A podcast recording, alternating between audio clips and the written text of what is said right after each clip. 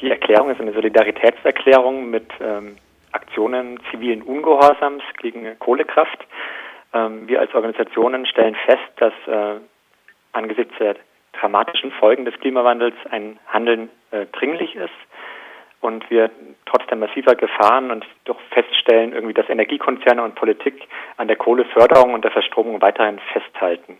Es ist nicht absehbar, dass äh, ein Wandel eingeleitet wird. Die Kohleabgabe, haben wir gerade beobachtet, äh, konnte von Sigmar Gabriel äh, politisch nicht durchgesetzt werden. Auch von der internationalen Klimapolitik gehen gerade keine äh, wandeleinleitenden Signale aus. Wir als Organisationen äh, nehmen es als ein aufrüttelndes Signal wahr, wenn Leute, äh, Aktivistinnen im Rheinland für August ähm, eine Aktion zivilen Ungehorsams äh, ankündigen, als ein Signal für den globalen Erhalt der Umwelt und in gewisser Weise auch eine gelebte Solidarität mit den Mitmenschen dort vor Ort, die von Tagebauen bedroht sind in der Umsiedlung. Aber keine Solidarität mit denen, die von ihrer Arbeit in Kohlebergwerken leben müssen die nicht mal so eben ganz locker flockig sagen, naja, habe ich halt keinen Job mehr. Ich spreche jetzt hier für Robin Wood. Ich denke, es geht in erster Linie darum, einen Strukturwandel einzuleiten, der sozial und ökologisch gerecht ist. Auf der einen Seite äh, geht es darum, auch für Arbeiterinnen und Arbeiter in den Revieren, in den Kohlerevieren, ja, soziale, äh, äh gerechte Perspektiven äh, für ein gutes Leben zu entwickeln eben über die Kohle hinauf und andererseits äh, gleichzeitig auch zu sehen, dass die Kohle sozial und ökologisch desaströse Auswirkungen hat. Das ist ja in Nordrhein-Westfalen ähm, geradezu äh, prototypisch ja in vielen Regionen gelungen, aber in einem eben sanften Übergang und nicht in der radikalen Aussage von heute auf morgen raus aus der Kohleproduktion. Sie jetzt hier auf die Steinkohle ähm, beziehen, haben Sie da gewisserweise recht. Ähm, wir haben in Deutschland nur noch zwei Steinkohlebergwerke in Betrieb. Bis 2018 werden auch die äh, geschlossen. Dann wird Deutschland und die Steinkohlekraftwerke dort äh, vor allem äh, auf Importkohle angewiesen sein, die in Kolumbien in offenen Tagebauen abgebaut werden und dort äh, zu großen Problemen führen, auch menschenrechtlichen Problemen. Das läuft also so nach dem Motto aus den Augen, aus dem Sinn, äh, solange die im Süden nur Probleme damit haben, kann es uns hier ja egal sein? Das scheint äh, eine ja, Politik zu sein, äh, die da vorangetrieben wird, wenn wir uns anschauen, wie Energiekonzerne ähm, das Problem zum, zunehmend auslagern, ja. Ähm, was mich ja erstaunt ist, dass die Kohleabgabe ähm, für die richtigen Dreckskraftwerke zurückgenommen wurde. Ist die Kohlelobby noch so mächtig? Ja, die Kohlelobby hat ein, äh, eine starke Macht, äh, definitiv.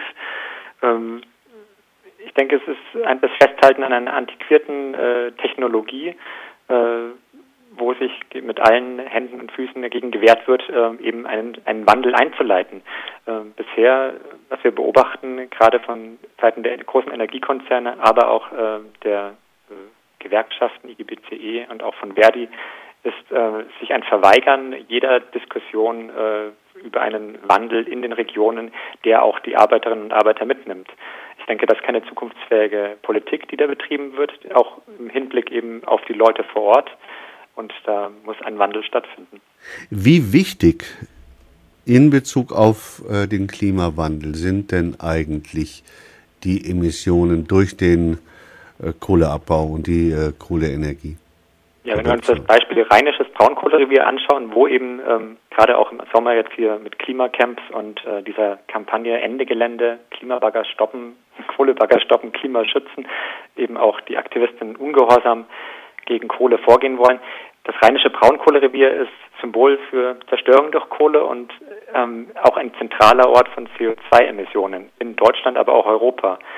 Man kann sagen, irgendwo äh, die Kohleemissionen Deutschlands nehmen ungefähr 30 Prozent äh, der Gesamtemissionen ein und äh, das Revier in, im Rheinland hat dann eine ganz wesentliche Bedeutung. Es stehen dort Kraftwerke, die haben Emissionen wie etwa 20 bis 25 Staaten Afrikas zusammen. Wenn man sich beispielsweise Kraftwerk Neurath anschaut im Rheinland, ähm, einfach nur um die Dimensionen sich bewusst zu werden. Braunkohle ist die klimaschädlichste ja, Form von Stromerzeugung.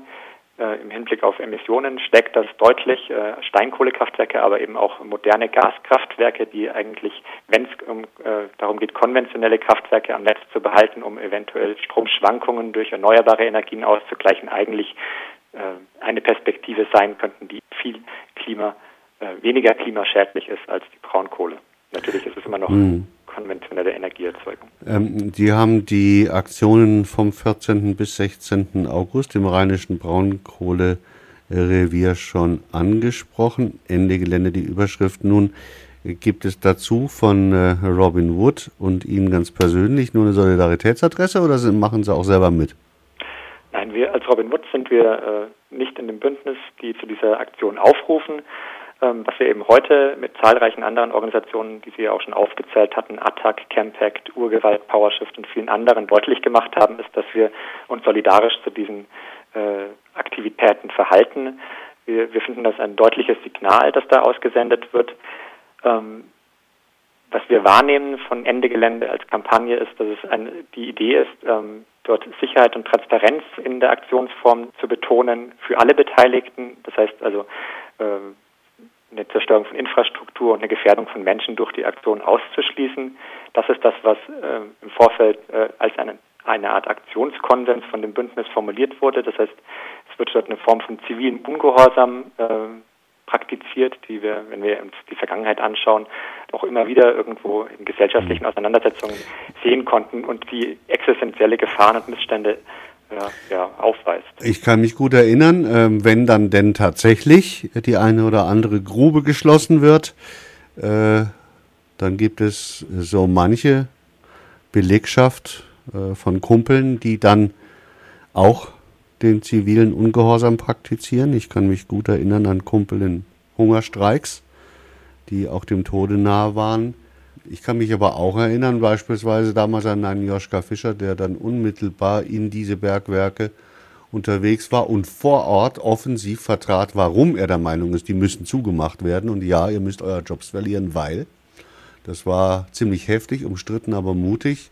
Bräuchte es nicht gerade, was dieses Thema betrifft, äh, mehr Mut auch in der Auseinandersetzung vor Ort?